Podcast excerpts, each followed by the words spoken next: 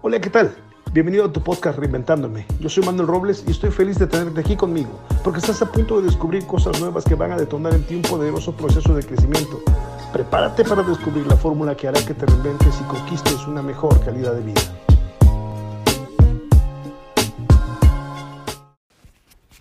Cuando la infidelidad aparece en la relación de pareja, generalmente es una consecuencia natural de ciertas cosas que se han dado, de ciertos eventos que se han sucedido y que, bueno, quienes estamos dentro de la relación de pareja no alcanzamos a percibirlos, no alcanzamos a darnos cuenta, o simple y sencillamente nos hemos acostumbrado tanto a ellos que incluso llegamos a soslayarlos y llegamos a ignorarlos, hasta que de pronto la infidelidad sucede y decimos, ¿qué pasó? ¿Qué sucedió? ¿Por qué llegamos hasta aquí? Hoy te comparto una serie de elementos que hacen que nuestra pareja desafortunadamente busque allá afuera lo que en casa no tiene. Uno, dejamos de atenderle emocionalmente, ¿sí? Dejamos de atenderle emocionalmente. Cuando éramos amigos, cuando nos conocimos, acuérdate, platicábamos de todo, de nuestros sueños, de nuestras ilusiones. Me había platicado qué hizo toda la semana pasada, qué hizo cuando se fue la última vez a la playa. Me platicó eh, qué película había ido a ver, qué película le había gustado más, por qué le gustó la película, qué capítulo de la Ratatouille o qué parte se le hizo más impactante. Me platicó cuando fue a ver a Batman, a Superman cuando fue a ver las sombras de Grey, etcétera, etcétera, etcétera. Me platicó, me platicó, me dijo, y yo estaba atento, yo estaba dispuesto. ¿Te acuerdas cómo la mirabas? ¿Te acuerdas cómo te miraba él? ¿Te acuerdas cuánta atención ponía? ¿Te acuerdas que de todo se reían? Bueno, esa tensión emocional se va perdiendo en la relación de pareja. ¿Por qué? Bueno, pues porque la hipoteca, el pago de la mensualidad del auto, los hijos, las escuelas, los compromisos, el trabajo, todas las cosas que acostumbramos a tener en nuestro mundo empiezan a convertirse en algo más importante y dejamos dejamos de dar esa atención emocional a nuestra pareja, dejamos de ser amigos, dejamos de ser cómplices, dejamos de ser compañeros y entonces, entonces las cosas valiosas se van perdiendo.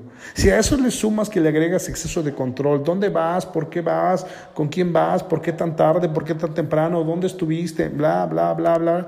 Empiezas a asfixiar la relación, empiezas a presionarle el cuello a tu pareja, empiezas a hacer que tu pareja desee estar en otro lado. ¿Por qué? Porque antes lo que era Felicidad, alegría y dulzura, ahora solo me llamas, solo me buscas para decir, ¿por qué no has llegado? ¿Dónde estás? ¿Dónde fuiste? ¿Qué hiciste? ¿Qué estás haciendo? ¿Por qué no vienes?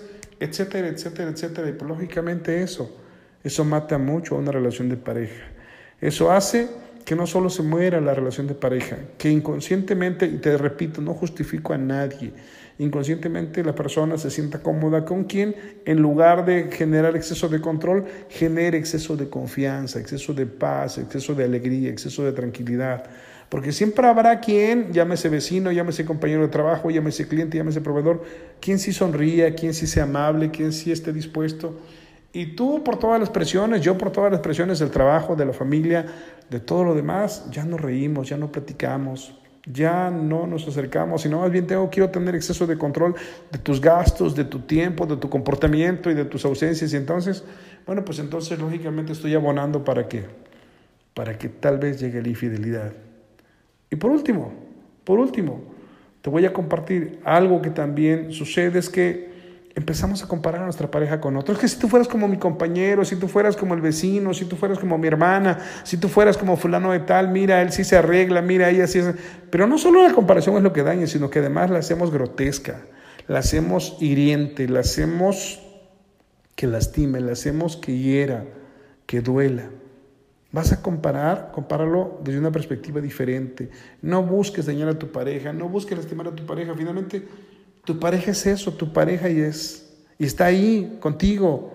Entonces, por favor, sé cuidadoso con los comentarios, sé cuidadoso con esas comparaciones. No compares, solo tómalo como una referencia. Mira, ¿qué piensas si yo hiciera esto? ¿Qué pasaría si tú hicieras esto? ¿Qué te parece si nos reinventamos? ¿Qué te parece? Acuérdate, cuando recién andaban quedando bien, cuando recién se andaban buscando, eran amigos, eran compañeros, eran confidentes eran cómplices. Bueno, pues hay que volver a ser cómplices de nuestra pareja, hay que atenderle emocionalmente, hay que evitar el exceso de control, más bien que trabajar en exceso de confianza, en exceso de respaldo.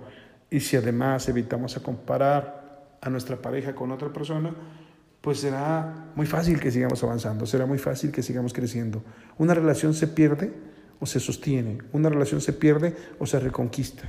Y si tú estás decidido a reconquistar tu relación de pareja y a evitar que la infidelidad entre por tu puerta, te garantizo que si aplicas por lo menos estos tres puntos que te he compartido, lo puedes lograr, lo puedes conquistar. Solo depende de ti. Esa es la verdad. Te recuerdo, yo soy Manuel Robles y ha sido maravilloso compartir contigo esta información.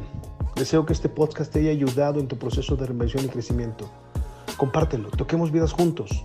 Además, suscríbete ahora, suscríbete en este momento para que sigas recibiendo el mejor contenido de desarrollo personal y logres crear tu mejor versión ahora.